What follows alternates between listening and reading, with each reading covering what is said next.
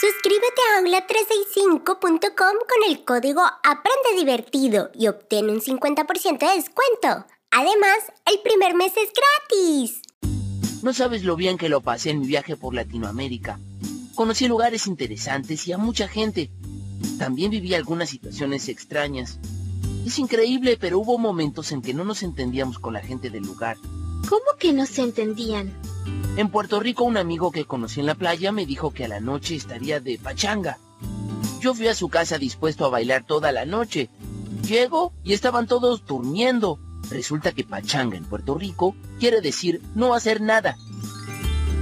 Qué mala suerte, Mati. Seguro te quedaste con ganas de bailar. Claramente se trató de un problema de comunicación. Gracias a la lengua podemos comunicarnos, pero existen otros factores más complejos que intervienen en ella. Recuerda activar el botón seguir para que no te pierdas ninguno de nuestros episodios y si quieres encontrar más contenidos divertidos ingresa a www.aula365.com.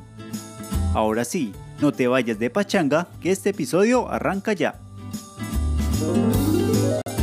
Hoy vamos a pensar cómo se comunican las personas. Veremos qué es la lengua, el habla, las variedades lingüísticas y la comunicación. ¿Alguien sabe qué es la lengua? Es el conjunto de palabras que usamos para comunicarnos. Bien, podríamos decir entonces que la lengua es un sistema de signos. ¿Alguien sabe por qué es un sistema? Porque todos los elementos que la componen, es decir, los signos lingüísticos, se relacionan entre sí. Muy bien, esto quiere decir que la lengua no es de ninguna manera una suma de elementos aislados. Por el contrario, todos los signos lingüísticos que forman la lengua están relacionados. Además es importante tener en cuenta que la lengua es un sistema que sirve para que las personas nos comuniquemos. Pero ¿qué es lo que hace que me pueda comunicar con una persona a la que no vi ni oí nunca? ¿Alcanza con compartir el significado de las palabras? No, hace falta compartir las reglas de sintaxis. Las relaciones entre las palabras se expresan mediante reglas que pautan el funcionamiento de la lengua. Una de las reglas de nuestra lengua es que el artículo se ubica antes del sustantivo al que modifica. Por ejemplo, no decimos agua él está fría, sino el agua está fría. Otra regla es que el sujeto de una oración puede ser tanto expreso como tácito. ¿Cómo sería un ejemplo de eso? Por ejemplo, si yo digo, Juan lee una novela de aventuras como lee una novela de aventuras.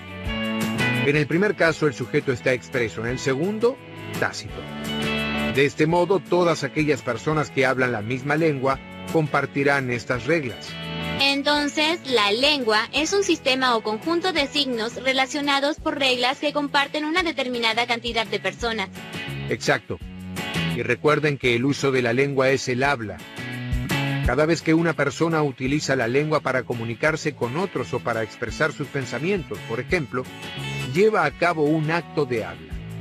Ese acto de habla es único e irrepetible, puesto que se ejecutó en un momento específico y en un lugar determinado.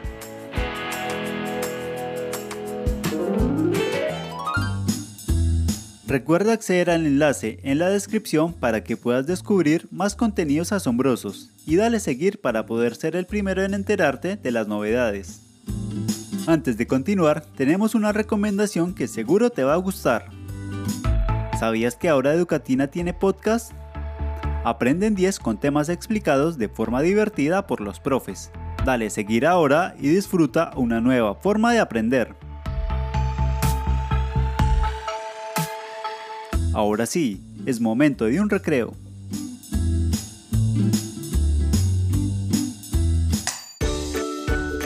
Dado que conocemos un poco más sobre la lengua y los diferentes elementos que participan de la comunicación, te proponemos una trivia para poner a prueba tus conocimientos.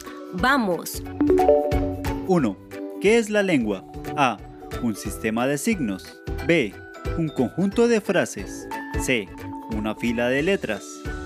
Y la respuesta es A, un sistema de signos. 2. Los signos de la lengua se denominan A. Zodiacales, B. Lingüísticos, C. Musicales. Y la respuesta es B. Lingüísticos. 3. Las relaciones entre las palabras están pautadas por reglas de A. Geometría. B. Sintaxis. C. Peso. Y la respuesta es B, sintaxis. 4. ¿De qué forma se organizan el artículo y el sustantivo? A. No importa el orden. B. Primero sustantivo y luego el artículo. C. Primero el artículo y después el sustantivo. Y la respuesta es C. Primero el artículo y después el sustantivo. 5. En la frase María come un pedazo de torta, el sujeto es A. Expreso. B. Tácito. C. No hay sujeto. Y la respuesta es A. Expreso. ¿Cuántas respuestas correctas obtuviste? Puedes volver a escuchar el episodio y responder estas preguntas las veces que quieras.